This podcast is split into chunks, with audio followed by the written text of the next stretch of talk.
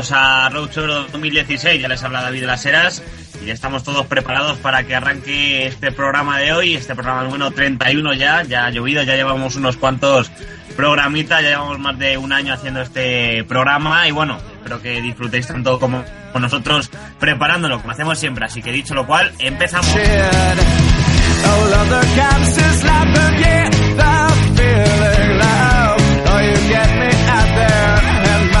So, so up, yeah.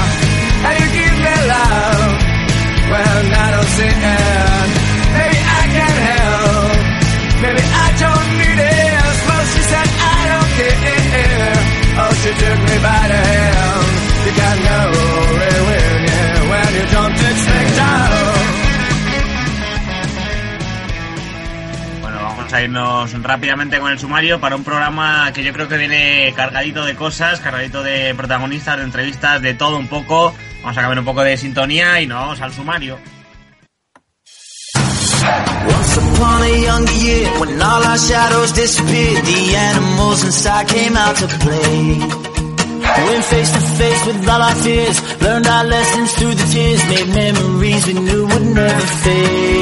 One day my father, he told me, son, don't let it slip away. He took the edges off, I heard him say, when you get older, your wild heart will live for younger days. Vaya canciones más chulas que tenemos de fondo. La verdad que esta me gusta mucho, Bichit Nights.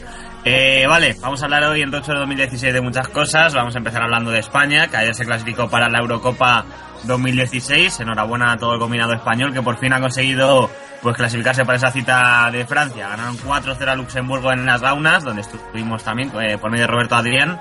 Y bueno, finalmente pues consiguió el pase. Eh, comentar que Eslovaquia perdió, Ucrania ganó y que entonces nos jugamos. eh, Ucrania se juega el pase a la Eurocopa ante nosotros el próximo martes en ese partido que se disputa en Kiev. A- aparte de ello, pues te- tendremos cosas hoy relacionadas con ese partido, ya que analiza- lo analizaremos como tal.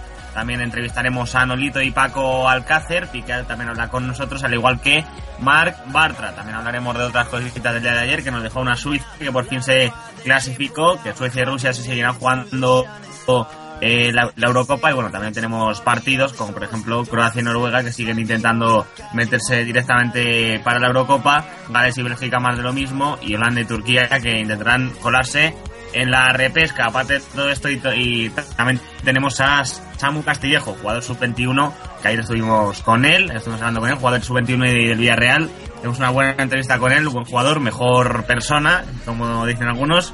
Y bueno, dicho lo cual, pues yo creo que no nos queda otra cosa que empezar este Road Tour 2016 30 y...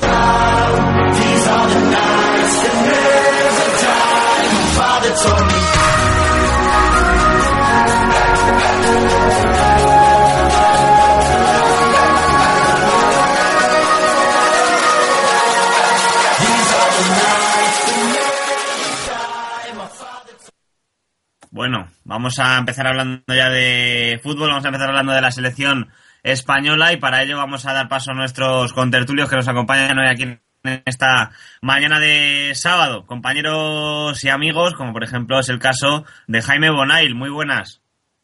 Muy buenas, David, ¿cómo estás? Mira, no tan bien como tú, pero ya preparado, ¿no? Para Bueno, iniciar bueno. este Rucho 2016. ¿Qué tal ayer con Samu Castillejo? Pues la verdad es que muy bien, un tipo muy amable, muy cercano y yo creo que, que se abrió con todos nosotros y nos contó pues bueno, sus experiencias con la selección y con el, con el Villarreal. Bueno, lo escucharemos, lo escucharemos eh, al final del programa. Manuel González, muy buenas. Hola, ¿qué tal? Muy buenas. ¿Cómo estamos? Bien, ¿qué tal viste ayer a España? Bueno, uh, pragmática, sobre todo pragmática, ¿no? No fue una selección que enamorase, no hubo momentos de juego absolutamente descomunal, pero sobre todo sí que la vi seria y sí que la vi pragmática y creo que con el pragmatismo valió para ganar a Luxemburgo, no solo para ganar, sino para golearle. Mm, Alberto Ortega, muy buenas y bienvenido a Rocho 2016. ¿Es eso verdad lo que se dice de que España gana pero no enamora? Para nada, sí que es cierto, ¿verdad? A mí ni me enamora, ni me, ni me emociona, ni nada. Ya no hablo solamente de fútbol, que luego entraremos en ello, sino quiero decir lo que transmite, ¿no? Emocionalmente. Yo creo que ha bajado mucho y no es por bajarme del carro ni nada de eso, no va por allí, que ya vi muchos comentarios ayer sino porque no, no, transmite lo que debería transmitir a estas alturas, ¿no? Además de que hay un modelo de juego que aún mm, no sabemos cuál es. Por ejemplo, yo al menos no lo sé. De acuerdo con eso. Bueno, vamos a hablar del partido de ayer. España 4, Luxemburgo 0. España no consiguió abrir la lata ante una débil Luxemburgo, que bueno, empezó bastante rocosa y con bastante buen físico hasta el minuto 42 por medio de Santi Cazorla. La segunda parte fue un poco más rodado todo, ya que marcaron gol Paco Alcácer, que hizo doblete, que entró por Morata, que se lesionó en la primera parte, recordemos. También se lesionó Silva, que tuvo que entrar en su lugar Mata. Luego hablaremos de quién llevar como recambios. Y por otro lado, pues también marcó el último gol, no marcó Santi Cazorla, que también tuvo un día espectacular. Así que bueno, preguntaros, eh, así a bote pronto, ¿cuáles son vuestras primeras impresiones de este España-Luxemburgo? Empiezo por ti, Manu. Bueno, pues eh, lo primero la sensación que me deja es que vimos demasiado poco a, Morata, porque por suerte o por desgracia se llevó un golpazo bastante curioso y no sé, por, al menos no fue, no fue más de lo que parecía que iba a ser, eso es lo bueno, eso es lo importante, ¿no? Y creo que es, es una pena no verle más, porque realmente creo que sí que me pareció un jugador que, que estaba haciendo bastante peligro y sí que me parece un jugador que ahora mismo está bastante enchufado en todos sitios. Allí donde juegue lo hace y lo hace bastante bien. A partir de ahí vimos a una España que yo creo que en la primera parte, entre lo que le cortaban el juego, el físico del que hablabas tú al comienzo del partido y que realmente tampoco circulaba la pelota a una velocidad endiablada, ni, ni, ni tenía ese, esa pizca de imaginación que normalmente solía poner Silva, porque ahora mismo también está en un estado de gracia y no salió, pues eh, no salió bien porque se lesionó, pues al final la vimos un poquito, pues, ¿cómo decirlo?, descafeinada, ¿no? Una selección que, que estaban todo el rato cortándole el juego, una selección que no dejaba de hacerle eh, faltas, que no dejaba de trabar el partido, y a una España que, bueno, que poquito a poco fue deshaciéndose, deshaciéndose, y es cierto que desapareciendo Silva apareció Cazorla, porque realmente a mí Mata ni me gustó ni me disgustó, estuvo más desaparecido de lo que yo pensaba, y al final sí que, que funcionó fue Cazorla, ¿no? Entrando mucho desde atrás, siendo muy mm, centrocampista box to box, ¿no? Intentando sobre todo, teniendo mucha llegada, Santi Cazorla y, y sabiendo más o menos cómo, cómo jugar bueno el desequilibrio a partir de ahí. Bueno, yo creo que el, después del primer gol, la segunda parte poca historia tiene, porque realmente fue un poco más de lo mismo, lo único que con los brazos un poco más abajo por parte de Luxemburgo, que insisto, yo creo que pegó, que trabó bastante el partido y que le complicó la vida a España en algún momento. Mm, no por realmente mm, ver o temernos una derrota, sino más bien por porque al trabar el juego se le podía hacer bola el partido a España, cosa que al final no ocurrió. Sí, sin duda. Albert, ¿qué te parecido a ti el partido? Que lo has comentado antes un poco que, sobre todo nos has comentado que, no está muy de acuerdo con el planteamiento de Del Bosque, ¿no? De cara a estos partidos, de cara a la Eurocopa. ¿Cómo, cómo lo viste tú? Bueno, no es que no esté de acuerdo con el planteamiento, sí o no. La pregunta no es esa, quiero decir, la pregunta es si eh, ya tiene un sistema definido, si no lo tiene, si tiene unos jugadores eh, con los cuales cuenta o no. Mm, además, las últimas convocatorias con eh, Echeita, San José, Nacho, mm, a mí, por ejemplo, me dejan muy frío y también he de decir que lo mejor de ayer estuvo, ha estado muy bien el resumen de, de, Manu y la verdad es que coincido con él en varias cosas. Por ejemplo, la pelota se movió muy lentamente. Lo cierto es que Luxemburgo mm, hizo un partido realmente bueno. Yo me esperaba mucho menos y la verdad es que hizo un partido bastante bueno. Además de trabar ah, las líneas de pase de España, Mm, lograron que no se rompiese su equipo, que no hubiese mucha distancia en el medio. La verdad es que está bastante conectado, no como España, que la vi muy, muy desconectada. Eh, decir que es que la pelota se mueve demasiado lenta y yo creo que ayer, por ejemplo, se vio que a la selección ha de ir entrando a gente que está en muy buen momento de forma. El momento en el que sale Nolito, sí que es cierto que en la segunda parte, que Luxemburgo eh, ya había bajado los brazos, etcétera, etcétera, lo que vosotros queráis, pero dibujo un pase de fantasía que yo no había visto en todos los minutos que había jugado España antes.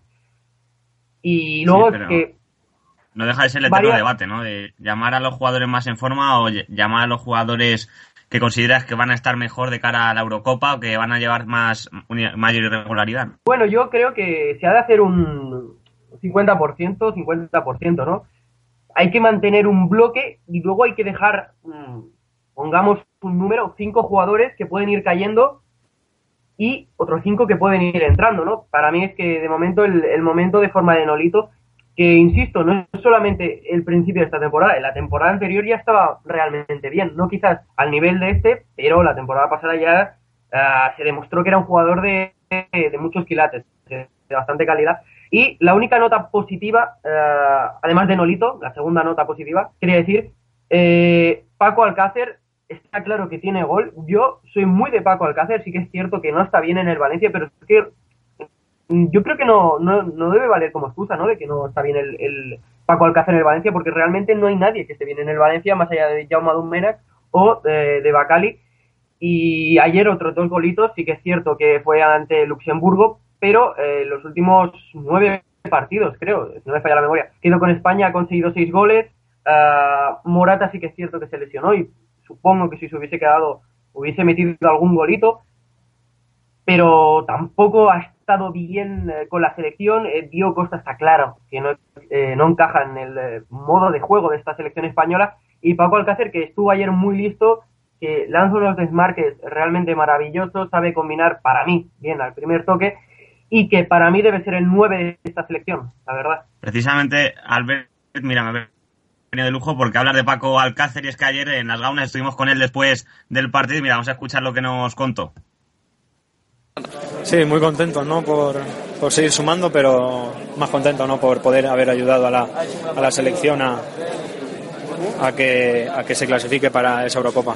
El partido os ha costado al principio, os ha costado entrar hasta que al final, bueno, por final entran los goles. Partido duro, pero a pesar de ello clasificación y ya contra Ucrania más tranquilidad. Sí, partido muy duro. Está claro que aunque pareciera que no, no, jugáramos, no se jugaran nada ellos, nosotros sí y, y cualquier equipo se encierra atrás y es muy complicado que, que entren en los pases y, y los goles, ¿no? Y, y, una vez ha entrado el primero han entrado bastantes más. Bueno, te vuelves a confirmar como un delantero de futuro, ya lo eres de presente, pero de futuro me refiero para la Eurocopa.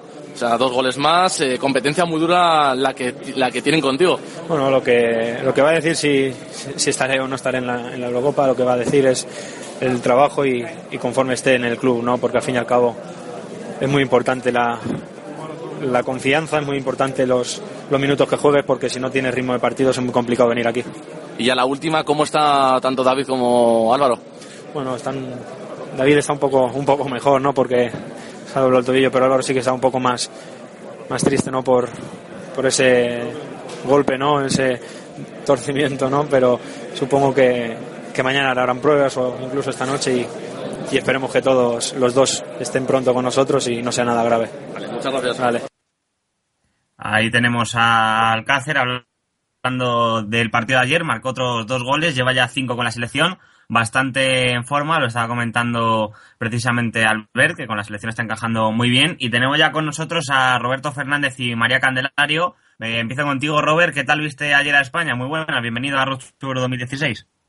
¿Qué tal, David? Muy buenas.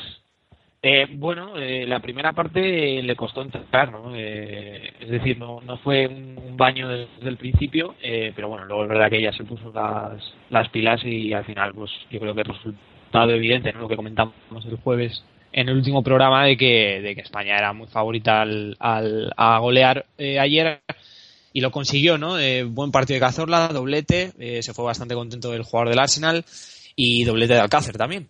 Así que, eh, bueno, eh, salvo la nota negativa de Morata, que por suerte no tiene nada importante, pues bien España, ¿no? Eh, eh, Luxemburgo cerró con 5, algo que era bastante de esperar, y aguantó lo que pudo, ¿no? Pero bueno, eh, la clasificación ya la, la, tiene la selección como primera de grupo y, y bueno, pero bastante bien. María, ¿qué, ¿cómo lo viste tú? Bienvenida a Rocho Euro 2016, que no te he dicho nada. Muy buenas, David, muy buenas a todos. Bueno, pues yo lo vi básicamente como han dicho mis compañeros, pero sí es cierto que se esperaba un partido donde España marcara muchos goles, quedó 4-0, pero hasta el minuto 40, 41, 42 no se le vio brío a la selección en ataque. Mucho, mucha defensa de 5 puso Luxemburgo y a, y a España le, le, costó bastante entrar, entrar en la portería de, de, Luxemburgo. Yo creo que Del Bosque tiene que pensarse más ese centro del campo, que parece que cuando falta Iniesta, ayer probó con, con Cazorla y Silva, pero yo le hubiese dado una oportunidad quizás a Tiago, a Isco, más probativa sí, que, de la que quizás el Bosque que quizás el Bosque no está haciendo y yo le veo que, que le falta eso más que, que los delanteros, porque creo que la selección tiene buenos delanteros, Morata, Nolito, Alcácer, yo creo que, que van a ser van a ser los que puedan estar ahí en la próxima Eurocopa. Mira, hablar de Nolito precisamente, ayer también estuvimos con él después del partido, vamos a escuchar sus impresiones. Nolito, eh, lo primero de todo, enhorabuena por la clasificación para la Eurocopa. Gracias. Eh, gran partido de España, 4-0, se ha costado al principio entrar un poquito en el partido, pero al final un poquito goleado, por así decirlo. Sí, al final cuesta porque se cierra un poco ahí, te, se dedican a defender, yo creo que físicamente son fuertes y, y nada, no siempre cuesta, pienso yo, hacer el primer gol, pero bueno, yo creo que, que hemos sido superior y hemos intentado jugar nuestro partido, al final se le dio bien, ¿no? Eh, dos lesionados, David Silva, eh, Álvaro Morata, ¿cómo están? Bueno, dentro de lo que cabe, pues jodido, ¿no? Pero esperemos que, que no sea tan tan grave y ojalá pueda pueda recuperar lo antes posible. Bueno, tú a nivel individual, gran, eh, los minutos que has estado jugando muy bien, eh, participando activamente en, el, en, uno de los goles. Eh, ¿Cómo te has sentido en el campo? Pues bueno, pues me he sentido bien, a gusto y la verdad que me he encontrado bien, muy a gusto y nada, he intentado, pues eso, lo que te he dicho, ¿no? Intentar ayudar al equipo eh, intentar jugar como juego mi equipo en el Celta de Vigo y bueno, ahora sí a Dios pues ha salido bien. Y a la última pregunta, ya te dejamos irte, eh, ¿con esperanzas de estar en, en la Eurocopa? Sí, esperanza siempre hay y sueña, hay que soñar, soñar es gratis. Muchas gracias. Lately, I've been, I've been losing sleep, dreaming about the things that we could... Hemos puesto una canción de sueños después porque ha dicho que sueña con estar en la Eurocopa y yo creo que ha quedado bastante, bastante bonito y bastante claro las palabras de Nolito. Yo creo que es un jugador que yo le veo con muchas posibilidades de llegar a la Eurocopa, ¿no? ¿Cómo lo veis vosotros? ¿Cómo lo ves tú, Albert? Yo, yo también, ¿eh? Yo lo veo con... Bueno, yo la verdad que lo veo, si tuviese que decir un porcentaje, un 70% quizás, porque siendo sinceros, yo creo que Del Bosque debería apostar, eh, ya ha apostado por él, pero casi por obligación, quiero decir, eh, era un crimen, un delito futbolístico no apostar por él, para mí debe apostar ya, de verdad, en serio, debe ser titular en la selección española, lo digo sin ningún tipo de, de miedo, sin exagerar, uh, uh, sin más palabrería, porque la verdad es que está muy, muy por encima en estos momentos eh, de cualquier extremo mm, de la selección española. Está muy por encima de Pedro, uh, pero muy, muy por encima de Pedro. Luego, si queréis, ya entramos en el, en el debate sobre si esos juegos jugadores que juegan en banda pero se van centrando, ¿no? Podría ser, eh, ayer por ejemplo el caso de Silva, eh, está claro que no, Silva es, es, que Silva está siendo el mejor jugador de, del Manchester City, eh, con permiso de, Agüero, están allí los dos empatados diría yo, pero bueno, para mí, como vuelvo a repetir, es que Nolito debe ir segurísimo a la Eurocopa si mantiene este nivel, porque es que está siendo el mejor extremo español, las cosas como son, aporta no solo desborde, que es lo que necesita esta selección Uh, principalmente, sino eh, visión de juego. Ayer lo vimos con ese pase que da, es un pase de fantasía, es maravilloso.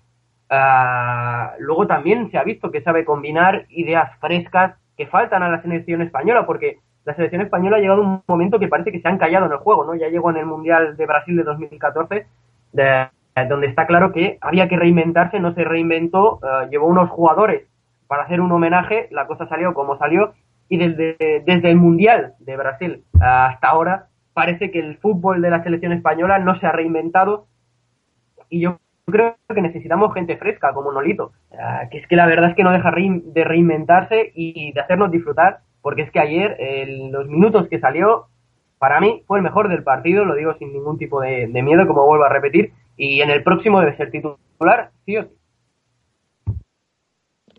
¿Estáis de acuerdo bueno, con lo que dice Albert? ¿Nolito fue el mejor ayer? ¿Debe ser titular?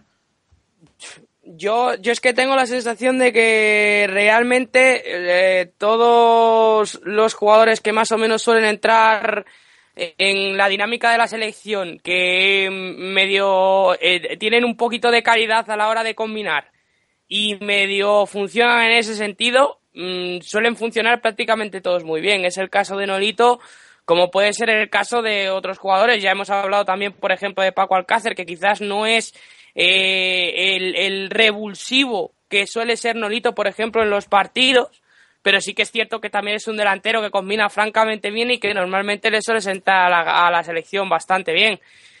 Pero yo creo que volvemos a la base de lo que estábamos hablando y creo que si Nolito juega así de bien, no puede ser él solo el que juegue así de bien. Es decir, España no puede encontrarse solamente en ahora mismo en el pensamiento de los delanteros, lo contaba María tenemos buenos delanteros. España tiene buenos delanteros. Lo que está empezando, lo que está empezando a retemblar un poquito en la selección son los centrocampistas. Da la sensación de que está eh, faltando muchísimo ritmo en la circulación de balón y da la sensación, sobre todo, de que estamos empezando a encontrar overbooking en, en la zona de tres cuartos, que es una cosa francamente curiosa, porque realmente lo que nos está faltando es un poquito más atrás eh, lo que ese, eh, em, ese jugador que salga con la pelota, ¿no? Y sin embargo, el resto, o sea, los que están por delante, de eso hay mucho en esta selección. Y Nolito podría formar parte perfectamente de un jugador de, vamos, de lo que es la titularidad de la selección, pero insisto, como podría hacerlo Paco Alcácer, porque ahora mismo, más menos, mal que bien, es que están bien los dos.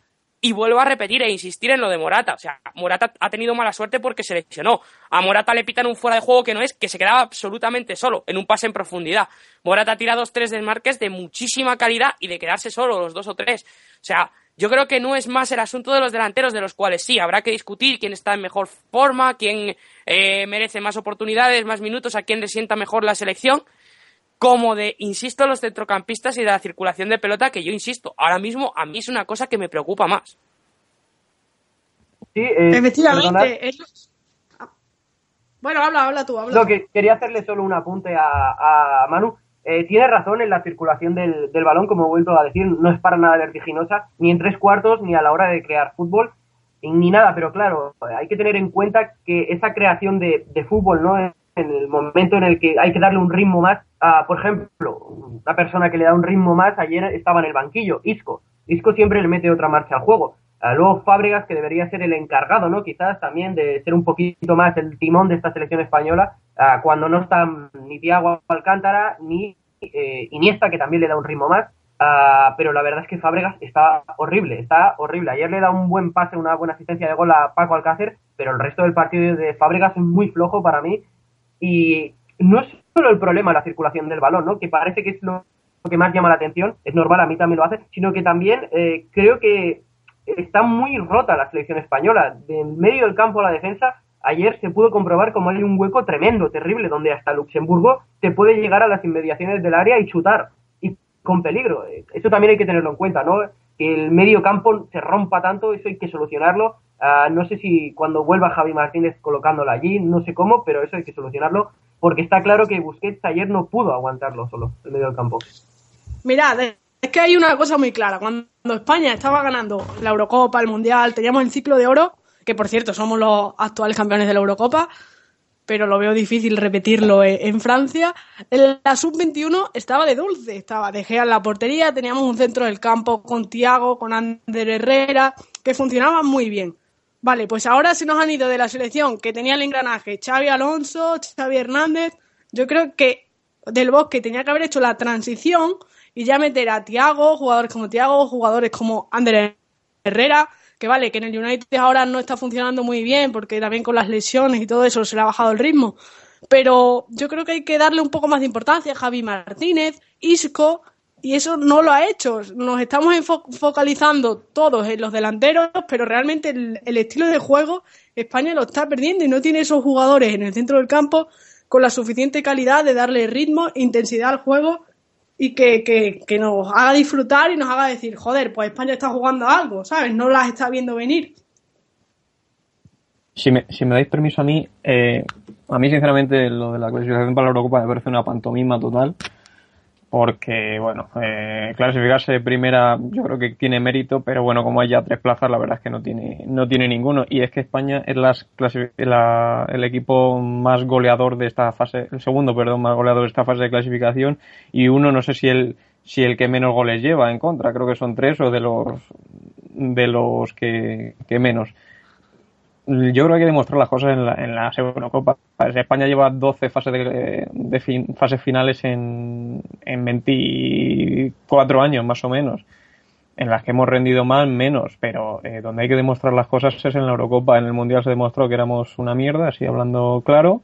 Y, ahora en la Eurocopa pues hay que sacar eh, las conclusiones. No se puede sacar una fase de clasificación cuando estamos enfrentándonos, con todos mis respetos, a Luxemburgo, a Macedonia, a Bielorrusia y a Ucrania y a Eslovaquia que probablemente sean un poquito mejores, pero a España hay que sacar conclusiones cuando le veamos enfrentarse a Francia, Alemania, Italia, las selecciones verdaderamente potentes. Ahora, pues bueno, los jugadores, como dijo ayer Vicente del Bosque, eh, la fase de clasificación no genera ninguna ilusión, lo que genera ilusión es los campeonatos finales.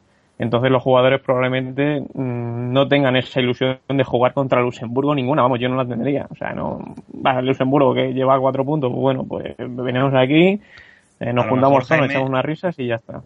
Según lo que tú dices, eh, le haga más ilusión a lo mejor jugar estos partidos a gente como Nolito, ¿no? Eso es. Gente que no ha tenido tanta continuidad en el equipo, gente como Bartra, que a lo mejor a un Piqué, que está harto de jugar con la selección, o a un Casillas, que bueno, está sumando partidos, pero quizás estén un poco más trillados, ¿no? En ese sentido y, pues oye, lógicamente no sea la misma ambición ni la misma motivación. Más que ya, no es por otra cosa, porque ya después de haber ganado tanto y haber jugado tanto, ya te puede incluso ser cansino jugar tantos partidos.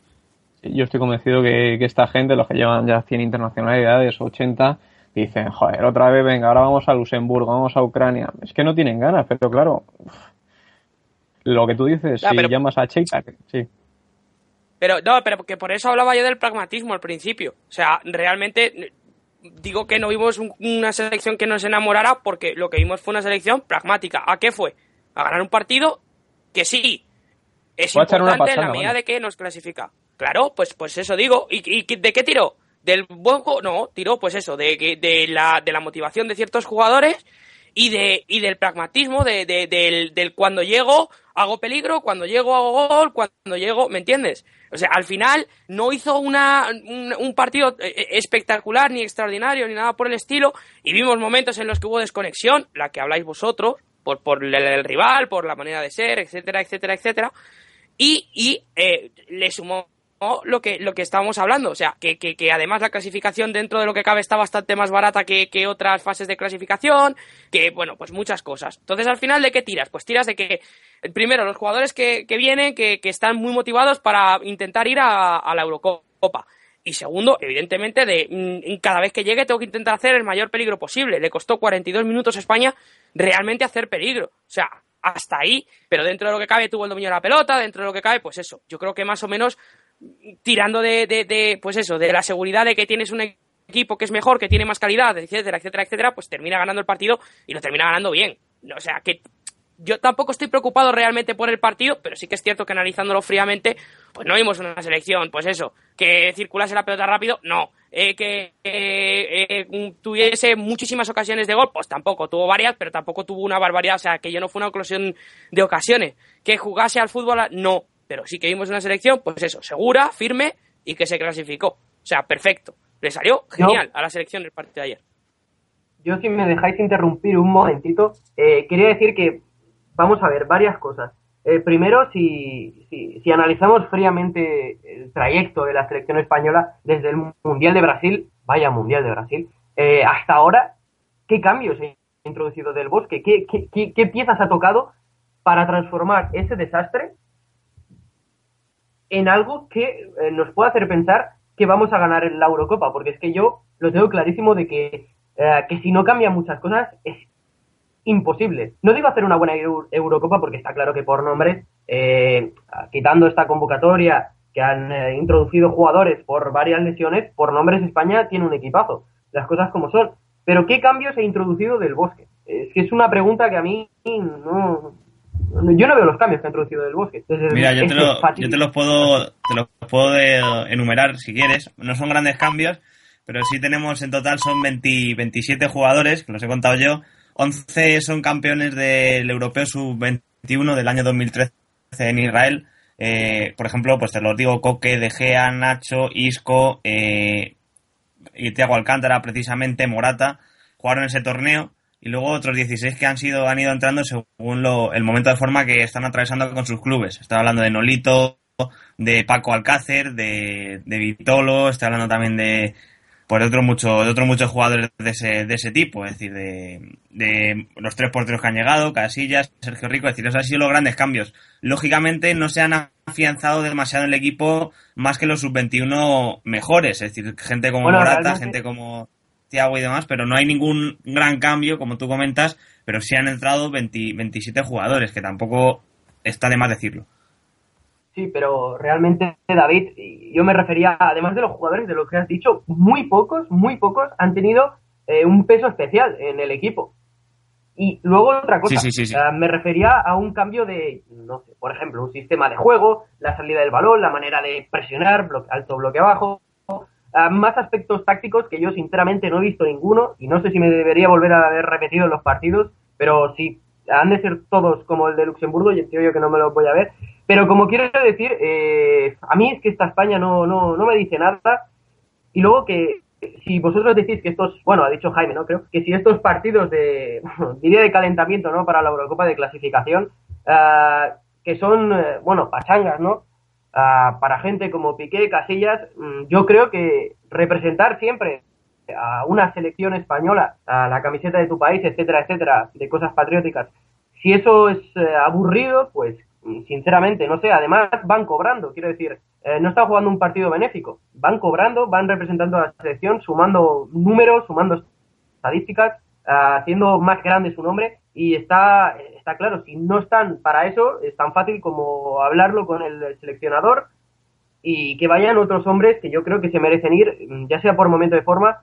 Uh, a Duriz, ya lo he dejado apartado porque imagino que será un por un tema político, pero aún tampoco no lo entiendo bien porque, por ejemplo, yo creo que Piqué es independentista, está claro, pero que sea o no, da igual, porque jugar con la selección española es aumentar más eh, tu leyenda futbolística, ¿no? Es un logro más, más oportunidad de ganar cosas. Y lo de Aduri no lo acabo de entender bien, aunque sea tema político o no, tema político no, perdón. Uh, luego hay otros hombres como Adrián San Miguel, portero del West Ham, que está en un excelente momento de forma. Uh, Lucas Pérez, para mí desde Deportivo está excelente. Espero que no, seleccione, no se lesione porque tiene tendencia a ello, pero la verdad que últimamente está muy, muy, muy bien. Y no sé, chicos, a mí esta selección española, como vuelvo a decir, no, no, no, no me emociona para nada, ni futbolísticamente ni emocionalmente, y yo espero un cambio. Uh, también decir que los cambios, como ha dicho David, de los jugadores que han entrado desde el Mundial, han sido más que nada por obligación, porque hay otros que se han ido retirando. Llevamos comiendo caviar desde que ganamos la Eurocopa del 2008. pero antes, no, os acordáis cuando España sufría en las fases clasificatorias contra Eslovaquia, el gol de hierro contra Dinamarca, y España ha sufrido mucho. Lo que pasa que ahora estamos acostumbrados a ganar todo y volvemos a lo que teníamos antes y parece que no nos gusta. Pues claro que no nos gusta porque ya no es caviar, ya no es... Ahora es jamón de york lo que estamos comiendo, ¿sabes? Hombre, tampoco hay que pasar de de comer caviar a atún en lata de, de No, pero es que le pasa a todas las selecciones. Pero yo creo que hay buenos jugadores para. no Yo no digo ya a lograr la oda del fútbol que hacía antes España, ¿no? Yo quiero un nivel entre medio. Tampoco hace falta pasar eh, pero no te, parece, ¿no te parece buen nivel el ganar 8 de 9 partidos en la fase clasificatoria, meter 22 goles y solo que no metan 3? Pero vamos a ver, ¿contra quién ha jugado España? Es lo que estábamos hablando antes, lo que has dicho tú. Por resultados, sí, claro. Pero si es que a mí me da igual cómo juegue España. no, o sea... centrarme. Y no, yo no me quiero centrar en el resultado, yo quiero centrarme en el juego, porque el resultado puede valer ahora en la fase bueno, pues si puede, puede, jugar muy bien, puede jugar muy bien y, y, perder y empatar a cero, y entonces ¿qué pasaría? Sí, pero cuando juegas muy bien, ya te digo yo. Que ¿Qué queremos? ¿Resultados o.? Yo quiero que España gane la Eurocopa como sea. En el Mundial de, de, de Sudáfrica, ¿cómo ganamos? ¿Jugando bien o cómo ganamos? No, yo, yo vamos a ver, yo, quiero de las dos. Es decir, yo, por ejemplo, recuerdo las semifinales de la selección española en el Mundial. Sí que es cierto que la fase de grupos no fue tan bien, pero yo recuerdo las semifinales de España en el Mundial y yo creo que a España-Alemania le hace un partido soberbio. soberbio el partido que Pero hace. ¿cuántos Y partidos es cierto que al final ocurre lo que ocurre, pero yo creo que está bien. No hay que olvidar que todos los partidos los ganamos 1 a 0 en ese mundial, ¿eh? Y no jugando mal, en muchos No, de no ellos. jugamos O sea, en mal, pero fueron sí, todos pero 1 a no- 0. sí. Bueno, pero, Pero que fue- fuera de que... Sí, perdón, que no quiero... No, sí, sí. Y yo, lo único que quiero decir, yo creo que hay que lograr compaginar esas dos facetas, ¿no? Claro. El- tanto resultado como juego, porque quiero decir, ahora puede que te valga el resultado, porque estás jugando ah, sin, eh, no quiero quitarle méritos a, a Luxemburgo, etcétera, etcétera, de selecciones. Ah, la única quizás más potente ha sido Eslovaquia, ¿no? Y Ucrania, que tampoco son nada del otro mundo, sin faltarle al respeto, pero puede que ahora el resultado te valga, ¿no? Pero cuando llegues a la hora de la verdad, a la Eurocopa, y te encuentres enfrente a una Francia que va a estar eh, eh, soberbia, a, quizás a una Alemania que hemos visto que últimamente puede que no esté bien, pero cuando lleguen estarán seguramente muy bien. Ah, yo creo que cuando llegue la hora de, de la verdad, si seguimos con este juego y solo centrándonos en el resultado, ah, nos van a dar, nos van a dar, nos van a Sí, dar sí, por todos sí. lados. Bueno, A- a- en cojo- nos llevaremos una, una a esa, no sé qué es verdad. O sea, por eso digo que yo creo que, que- que hay que intentar tirar un poquito de todo. O sea, sí Si que es todas las que- selecciones importantes están igual que nosotros. Vamos a ver. ¿Cómo Sí está Alemania? a lo mejor ¿Cómo es el está momento, a lo Holanda? mejor es el momento de una de una Grecia, ¿no? Como en esa Eurocopa 2000, 2004, ¿no? Es el momento de que una selección que no sea grande a lo mejor salga para esta Eurocopa. Puede ser. Puede ser. Nah, yo, yo lo que digo es eso. O sea, realmente a mí. mm, a, a lo mejor a día de hoy no es, son no están no están el resto de selecciones tampoco muy allá pero si a mí lo que me preocupa en este caso es España yo creo que es que España no está muy allá y pensando en que España no está muy allá pues pienso en el resto de selecciones y aunque no estén muy allá, pues cualquiera puede dejar de estar muy allá en cualquier momento. ¿Que España puede ser una? Sí, pero yo me fijo ahora mismo en España y España pues es, bueno, una selección buena, sí, pragmática, sí, pero que no tiene un juego ni extraordinario ni nada por el estilo. O sea, y eso, oye, pues claro que se puede mejorar. ¿Que es cierto que es la fase de clasificación? Sí. ¿Que es cierto que es más? Sí. ¿Que es cierto que no? Sí, lo que queramos. Pero al final nos tenemos que centrar en que España está jugándose algo, al mínimo que sea, y España tiene que mejorar. Y ahora mismo no está, o sea, está bien, porque evidentemente se ha clasificado, pero yo también creo que no se puede tirar de resultados, creo que también se tiene que tirar de juego. Y creo que España podía haber jugado mucho mejor, como otras selecciones de las que ya hablaremos, ojo. Manu, eh, recojo el tema, vamos a cerrar ya el tema de España, vamos a escuchar a Piqué, ya para hablar del tema de los pitos. La verdad que yo creo que ese debate ya está empezando a oler un poco mal. Vamos a ver qué dijo ayer Piqué después del tema de Logroño. Yo creo que lo hacen ya más por molestar que por otra cosa. Yo creo que simplemente debemos escuchar las palabras de Piqué para no darle demasiada bola, porque yo creo que es un tema que nos está agotando a todos, tanto prensa como jugadores. Y bueno, vamos a escucharlo. Zanjarlo, obviamente, eh, pero depende de la afición. Eh, yo lo voy a dar todo para seguir ganando, para hacer mi trabajo, creo que lo estoy haciendo eh, y hemos conseguido el objetivo que era clasificarnos. A partir de ahí, pues bueno, eh, creo que estamos cambiando un poco la dinámica, eh, que obviamente los silbidos se escuchan más que los aplausos, pero que, que el camino es bueno y que con el tiempo seguro que se va a soltar. Eh, le tenéis que preguntar a, la gente. Eh, a mí me gusta hablar de lo que hago en el terreno de juego. Eh, creo que hemos realizado un partido tanto a nivel individual como a nivel colectivo bueno. Estoy contento por la victoria, estoy contento porque, porque ya te digo, eh, podríamos haber metido algún gol más, pero, pero el resultado es suficiente para clasificarnos y adelante a hacer un buen papel en Francia. Es que me da la sensación que por mil veces que lo repita, eh, ya lo he dicho muchas veces, eh, creo que no se puede dudar de mí eh, y, y creo que, no sé, vengo aquí desde los 16 años y, y lo he dicho mil veces, no, no me quiero repetir más. Eh, que miren hemerotecas, que miren todo lo que yo he dicho desde bien pequeño, eh, en ningún momento se puede decir o, o- o opinar algo que he dicho que esté en contra de, de la selección, de este país o de lo, de lo que la gente pueda opinar. ¿no? Creo que tengo la conciencia bien tranquila. eh, para mí esto es mi casa, mi familia. He venido desde, desde muy pequeño y quiero seguir haciéndolo. Bueno, ahí dejamos las palabras de Gerard Piqué. Vamos a hablar de un poco el resto del grupo C. Bueno, a ver si el tema de los pitos acaba ya, porque yo creo que ya empezáis a, a cansar, señores aficionados. El grupo C, el resto del grupo de España, pues ayer Eslovaquia perdió un partido ante Bielorrusia bastante sorprendente. Aunque Bielorrusia no se juega nada, pues Eslovaquia perdió por 0 a 1, llamativo el bajón de Eslovaquia, mientras que Ucrania pues venció a Macedonia por 0 a 2 Y bueno, en Kiev el martes pues se jugará el pase Ucrania ante nosotros, ante España, mientras que pues eso, eh, jugaremos nosotros ante Ucrania. Y Eslovaquia intentará hacerlo lo propio en su, en su partido, que, que es el que juega contra, contra, contra eh, Luxemburgo, precisamente. Así que bueno, yo creo que será difícil, ¿no? Que se clasifique Ucrania, porque creo que nos tiene que golear y que Eslovaquia, bueno, Eslovaquia daría igual lo que hiciera. Ahora mismo están empatadas las dos a puntos con 19. Robert, eh, te pregunto a ti, ¿qué, ¿qué pasa con Eslovaquia? Porque ha metido este bajo en la última hora y, la, si la ves con opciones de ir la, a la próxima Eurocopa. A mí me parece muy sorprendente el, el pinchazo de ayer porque, como comenté, yo creo que tanto España como Ucrania y Eslovaquia eran muy favoritas a ganar esta jornada y, la verdad que, que, bueno, dejó mucho que desear, ¿no?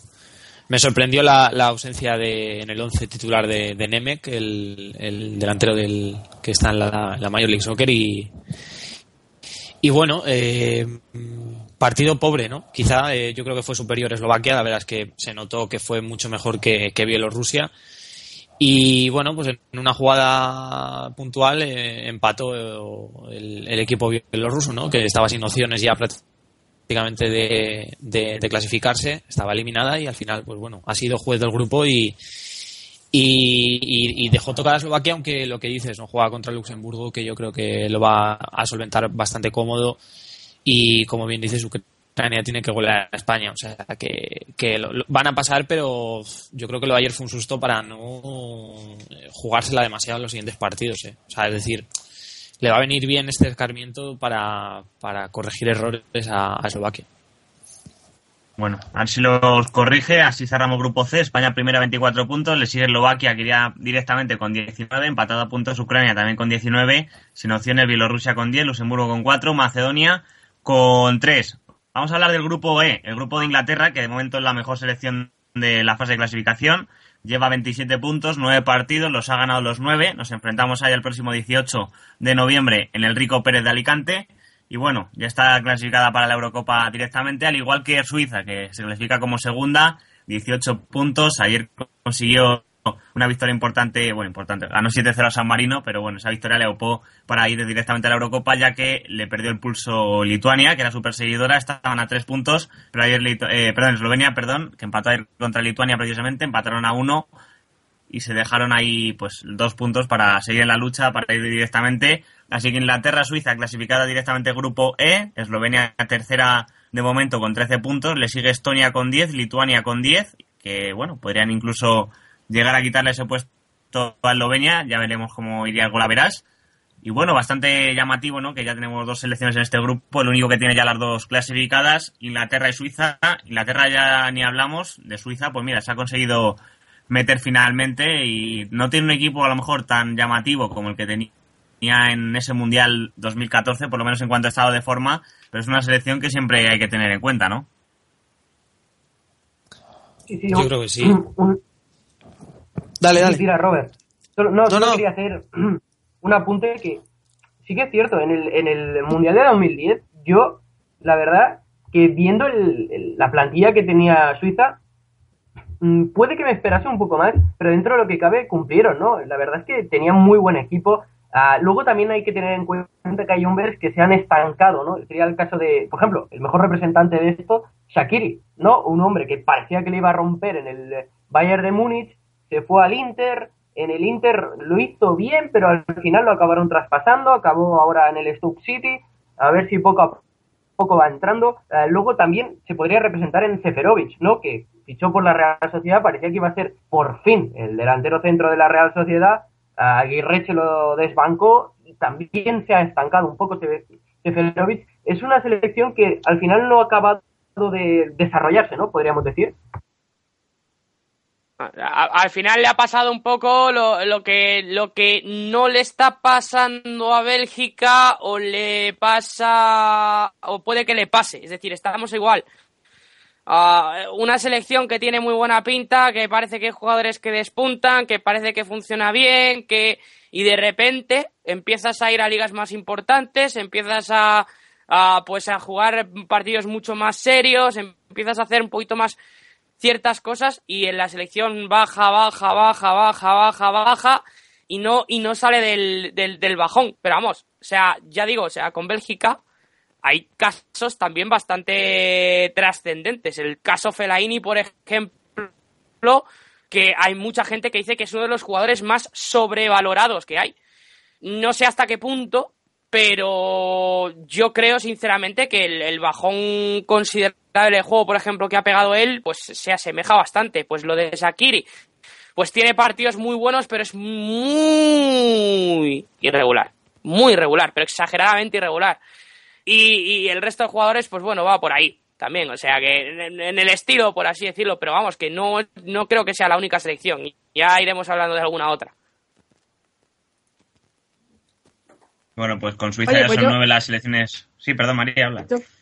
Digo que yo creo que Suiza tiene buena selección, ¿eh? Tiene importantes jugadores que la mayoría están jugando eh, en la Bundesliga, en Alemania. Tiene a Burki, el portero de- del Borussia Dortmund. Luego tiene buena defensa con Giroud Sarr. El Ricardo Rodríguez como lateral izquierdo. Luego el centro del campo, Shaka, que ayer no jugó. Pese a ganar 7-0, no jugó ni un minuto. Sakiri, del que habías hablado, tampoco jugó ayer. Tiene delantero en forma, como está Memedi ahora mismo. También tiene a Dirmit. Yo creo que tiene una selección, no es veterana, es jovencita. Y yo creo que promete, ¿eh? que los suizos, ojito con los suizos, que ya lo demostraron en el Mundial, no, no lo hicieron tan mal. Y yo creo que, que tienen una buena plantilla, una selección bastante unida, que al fin y al cabo es de lo que se trata. Son partidos descafeinados los de clasificación, pero es que realmente ahora mismo las selecciones tienen los partidos de, de clasificación y cuatro o cinco amistosos para prepararse una Eurocopa. O sea que si no se toman en serio los de clasificación, que le quedan tres partidos amistosos así en el mes de marzo, febrero. mm, O sea que es que lo, que hay es lo que hay. Tienen que apretarse los tornillos en estos partidos porque si quieren tener un bloque sólido de cara a la Eurocopa. Bueno, vamos a pasar de grupo. Ya cerramos este grupo E con Inglaterra Suiza clasificadas. Ya hemos dicho, nueve clasificadas en total. Inglaterra, Suiza, República Checa, Islandia, España, Francia, Inglaterra y Portugal e Irlanda del Norte. Y vamos a pasar al grupo G, grupo de Austria, donde Austria ya está clasificada. Le- recordemos, 25 puntos, solo ha empatado un partido, es decir, otra de las selecciones, yo creo, tapadas para esta Eurocopa. Si no puedo decirme lo contrario, pero vamos, yo la veo muy fuerte. Eh, de momento 25 puntos, seguido de Rusia 17 y Suiza, Suecia, perdón, 15. Montenegro ayer perdió ante Austria en un partidazo, así que se queda fuera ya matemáticamente, ya que tiene 11 puntos y solo queda un partido por disputarse. Y le sigue Liechtenstein con 5 y Andorra con 2. Comentar del partido de Austria, que fue una, un partido increíble contra Montenegro. Montenegro 2, Austria 3, empezó marcando Austria, eh, Montenegro, perdón, en la primera parte, marcó Bucinic, luego Moyanko puso el 1 a 1, Be- eh, puso el 2-3 para Montenegro y ya marcó el 2-2 Austria, partido con muchísima tensión, acabaron expulsando a Bucinic por doble amarilla y finalmente pues en el 92 Austria marcó el tercer gol que después ya sin opciones a Montenegro lo marcó Savitzer y bueno, con eso acabó ya el Montenegro-Austria. Austria una selección muy resultona, tiene gente como Harnik, Janko o Arnautovic que yo creo que tiran del equipo que da gusto. Y luego, mira, están Rusia y Suecia luchando por esa segunda plaza. Rusia ganó 1-2 a Moldavia. Recordemos que Moldavia cambió de seleccionador para este partido. Y Suecia ganó 0-2 a Liechtenstein con Ibrahimovic de nuevo haciendo de las suyas. Os quería preguntar, viendo la que Austria ya está clasificada, queda un partido solo, Rusia y, Sue- y Suecia se la juegan para, para llegar a esa Eurocopa directamente. Rusia con un puntito yo creo que va más que de sobra. Y juega ante Montenegro y Suecia ante Moldavia. Es decir, yo creo que muy mal se tendría que dar la cosa no para que no vaya Rusia. ¿Vosotros quién creéis que es la favorita y la más atractiva de las dos selecciones para ir a la Eurocopa? Se va a meter. Yo creo que Rusia. Vamos. Ah, vamos a ver, a lo mejor por atractivo, por Sí, sí, como dice Robert, eh, yo por atractivo no lo sé, por puntos evidentemente tiene pinta de que se va a meter Rusia, por atractivo hemos visto un poco de todo, tampoco hemos visto nada del otro jueves de Rusia, eh. No creo que hayamos visto partidos altamente atractivos de Rusia. Un equipo que, bueno, pues hablábamos de resultón, pues tres cuartas de la misma, un tanto resultón, y que, bueno, como ahora mismo ya lo hemos hablado, está bastante más barata que en otras ocasiones la clasificación para la Euro, pues. Pero vamos, tampoco es que sea un grupo en el que hayamos visto partidos que nos enamoren, ¿eh? ni mucho menos. Sí, yo no, es más, ayer.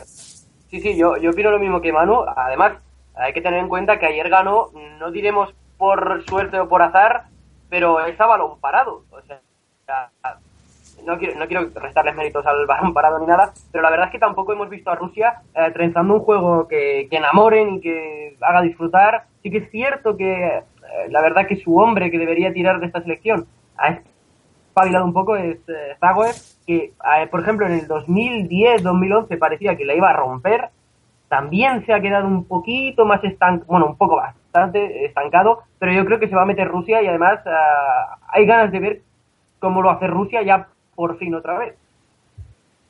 Sin duda, sin duda. A ver qué hace finalmente. También le ha venido bien el cambio seleccionador de Capello a Slutsky y le ha ido bastante, bastante bien. Y con esto cerramos este grupo. Recordemos ya Austria clasificada, Rusia y Suecia peleando por clasificarse con Rusia, con todo muy de cara. Hoy tenemos partidos. A las 6 de la tarde juega Azerbaiyán contra Italia, Islandia contra Letonia, Kazajistán contra Holanda y Noruega contra Malta. Llamativo que Holanda se esté jugando las castañas ante Kazajistán. Italia no tiene a Pirlo, jugará su lugar Parolo en el, en el centro del campo. Y luego a las 9 menos cuarto, Andorra, Bélgica, Bosnia, Gales, Croacia, Bulgaria, Israel, Chipre y República Checa, Turquía.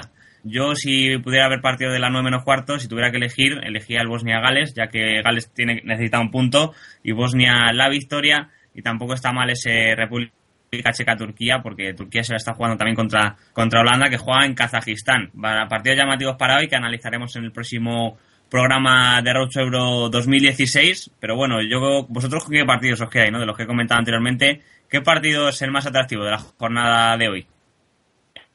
Hombre, yo estoy contigo. Manu. No, sí, llanamente que yo estoy contigo. Yo, vamos, el Bosnia-Gales tiene muy buena pinta. Eh, él he escuchado por ahí e incluso leído que le van a hacer la de le van a hacer le van a meter una encerrona a Gales que el partido tiene vamos a ver es que Bosnia no estamos hablando de un equipo flojito eh ni mucho menos Bosnia es un buen equipo pero le está pasando lo mismo que a otras selecciones de las que hemos ido hablando pues es el caso de Bélgica etcétera etcétera es un equipo que tiene muy buenos jugadores eh, entonces eh, cuando tú lo ves jugar eh, por nombre dices, bueno, este equipo va a rendir, este equipo va a hacer partidos eh, absolutamente tremendos, este equipo va, va, a terminar por funcionar y al final, pues lo, de lo que te enteras es que realmente pues no, no, no, acaba de, no acaba de funcionar. Pues, pues tienes a Asmir Begovic, tienes a Pjanic, por ejemplo, en el centro del campo, que es un futbolista que, que funciona francamente bien. Uh, no sé, tienes muy, muy, muy, muy buenos jugadores y da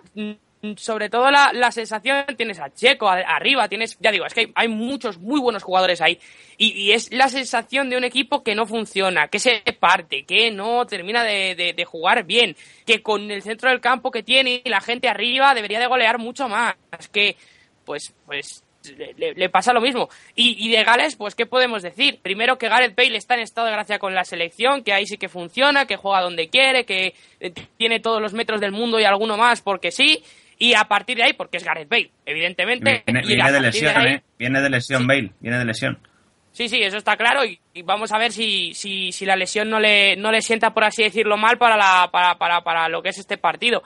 Y, y luego está Ramsey, que yo, sinceramente, de dos temporadas a, ahora, mmm, creo que es un jugador que ha pegado un, una mejora, un subidón absolutamente increíble. Es decir, ha sido un futbolista que se fichó muy arriba, pegó un bajón enorme en el Arsenal y lleva, ya digo, temporada y media que está a un nivel altísimo, altísimo. La temporada pasada se lesionó y le mermó mucho y esta temporada vuelve a estar a un nivel muy alto. Es un muy buen jugador, muy, muy bueno. Sí, bueno, pues nos quedamos con el Bosnia Bosnia Gales. Ese es el partido de la jornada para nosotros.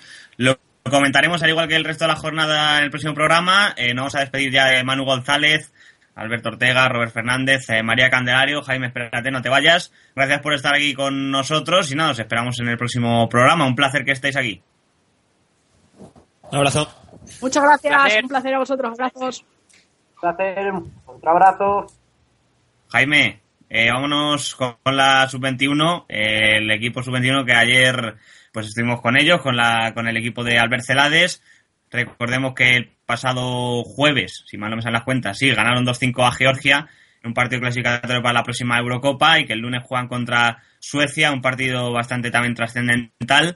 Y bueno, comentar que hablamos con Samu Castillejo, ¿no? Promesa para la, de cara la selección española sub-21 y que bueno, ahora mismo está en líder de la liga en el Villarreal. ¿Qué, ¿Qué tal fue la entrevista? ¿Qué nos va a contar Samu Castillejo? La vamos a poner ya.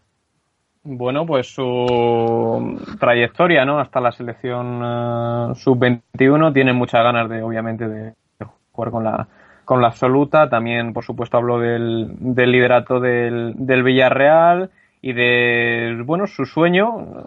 es- me, me comentó que es de jugar la Champions. Ahí lo dejó en el aire. Eh, veremos con qué equipo, ¿no? Porque eh, recordamos que le quería el Atlético de Madrid, pero bueno, se siente a gusto en, en Villarreal. Lo que le vimos que sigue igual de delgado al hombre. Verdad, le llaman el fideo.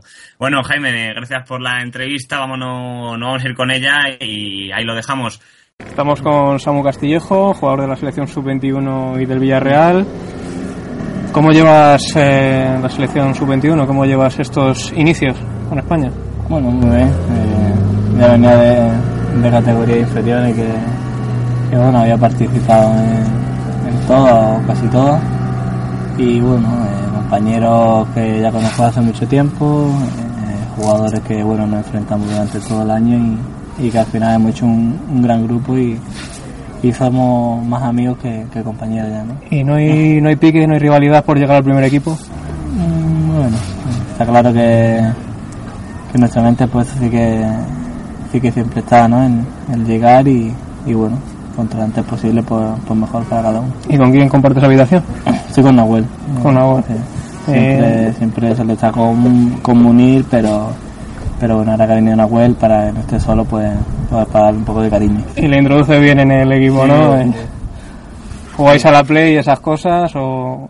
Bueno, tenemos ahora con los móviles, pues yo creo que, que se está dejando la play, pero bueno, sí que sí que tenemos rato libre de un poquito de póker o de lo que sea y, y bueno, sí que lo pasamos bien. ¿Y pierdes o ganas el póker? Bueno, no soy mucho de, de jugar de jugar a las cartas, pero pero bueno, alguna vez que otra pues Bueno, ¿qué te parece Celades como, como entrenador? Pues un, un gran técnico, es muy cercano con, con los jugadores, eh, te habla mucho, una persona muy respetuosa que, que siempre, pues bueno, eh, habla con los jugadores para, para lo que apetece, lo que, lo que se decide y, y bueno, eso al final pues ayuda mucho al futbolista. ¿Y se parecen algo a Javi Gracia? Bueno, eh, todos los entrenadores son distintos y, y todos, todos piden algo diferente. Eh, a Javi, pues, pues bueno, ya sabe todo el mundo que le tengo un cariño, un cariño especial porque fue el que me hizo, el que me hizo estar arriba y, y bueno, siempre será pues, pues Javi Gracia, ¿no? Y de este grupo de, de la sub-21, ¿a quién ves eh, como posible en la, en la Eurocopa 2016 que vaya a ir? Bueno, hay muchos jugadores muy buenos, de mucha calidad y, y bueno, seguramente que, que alguno de, de nosotros esté. ¿Tú crees que alguno de, de estos dos van a ir, de Olofeo o Oliver? Bueno. ojalá, ojalá que sí, que, que contra más compañeros pues, pues estén ahí arriba y, y disfruten de, de esa posibilidad pues, pues mucho mejor. ¿Y el partido contra Suecia lo veis más complicado que contra Georgia? Eh, en el fútbol profesional todos los partidos todos los partidos son difíciles, todos los partidos se te complican. Eh, la semana pasada, bueno, el miércoles contra Georgia nos pusimos perdiendo el marcador a falta de media hora y, y bueno, al final supimos remontar y, y ganar el partido que era lo importante. Eh, ¿Tú te ves en la, en la Eurocopa, la próxima? Tal y como están las cosas. Tu compañero Juanmi fue Sí, del año pasado. eh, la ilusión, las ganas y, y el trabajo, por eso no va a quedar. Está claro que, que vamos a pelear, a, a seguir trabajando como, como lo he hecho hasta ahora y, y si se da la posibilidad, pues a disfrutarla y, y ojalá llegue. Eh, cambiando un poco de tema, eh, ¿comprendes los pitos a Piqué? Bueno, no soy yo quien, quien para, para debatir la opinión de, de la gente, el fútbol libre, eh, la gente ¿Tú, ¿Tú qué harías si a ti te pitasen? Bueno, no sé, él dice que no, que a él no le, no le molesta o que, bueno, es que la gente puede, puede opinar lo que quiera y, y hay gente que puede estar de acuerdo y otra que no. Y ya cambiando de tema, el Villarreal, ¿cuál es el éxito del submarino amarillo? Pues el trabajo y, y la humildad que hay en el grupo, ¿no? Y yo creo que, una de las cosas cuando llegué que más me, más me gustó y más me satisfacció como persona fue que, que era un grupo muy humilde, eh, todos muy trabajadores y, y bueno, al final eso es la clave del éxito. ¿Y ha sido duro dejar de comer espetos y ir a Villarreal? Ha sido duro en general el, salir de- del Málaga, el, salir del, club en el que he estado toda la vida y, bueno, eh, ahora estoy en otra etapa nueva, eh, con muchas ganas, con, la ilusión de, de poder dar pasitos grandes en, mi carrera futbolística y, y bueno, en Málaga siempre será un recuerdo muy especial.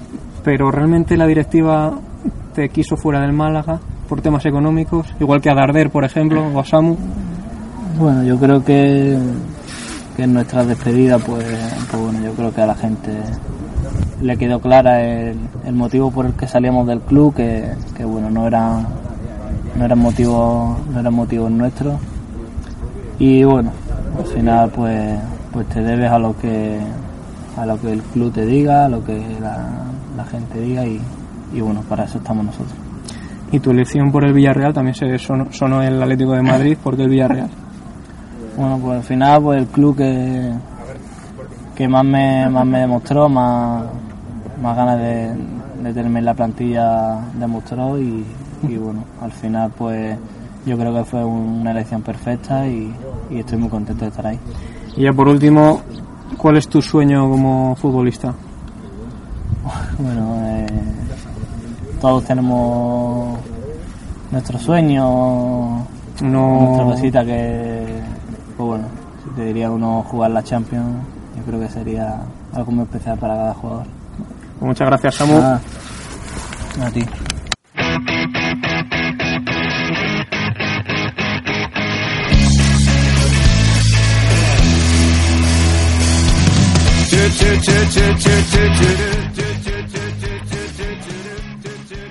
Pues Samu Castillejo, amigos, gracias a todos los que nos habéis estado escuchando, gracias también a todos los protagonistas que hemos tenido hoy, Piqué, Alcácer, Nolito y Samu, precisamente, jugadores muy importantes y gracias a todos los que han hecho posible estas entrevistas y a nuestros colaboradores, aparte de los jugadores que, oye, que siempre han estado muy dispuestos para, para ellas. Y nada, gracias por estar ahí otro sábado más, nos escuchamos pronto, seguramente hagamos el programa el domingo ya repasando la jornada de hoy. Y dicho lo cual, nos despedimos. Les habló David de las Heras, un placer, les espero mañana. Estará el loro rochueuro2016.com y en el Twitter, arroba rochueuro2016. Ahí estamos, adiós, adiós.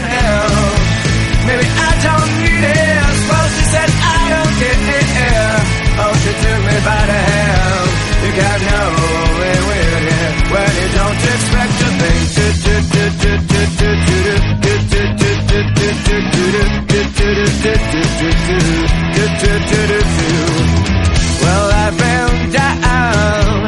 I've been thinking that I just get shit. Oh, love the comes is but yeah, the feeling love. Oh, you get me out there, and my God, so, so up, yeah. And you give me love when I don't see it. Maybe I can help, maybe I don't need it. Well, she said I don't care. Oh, she took me by the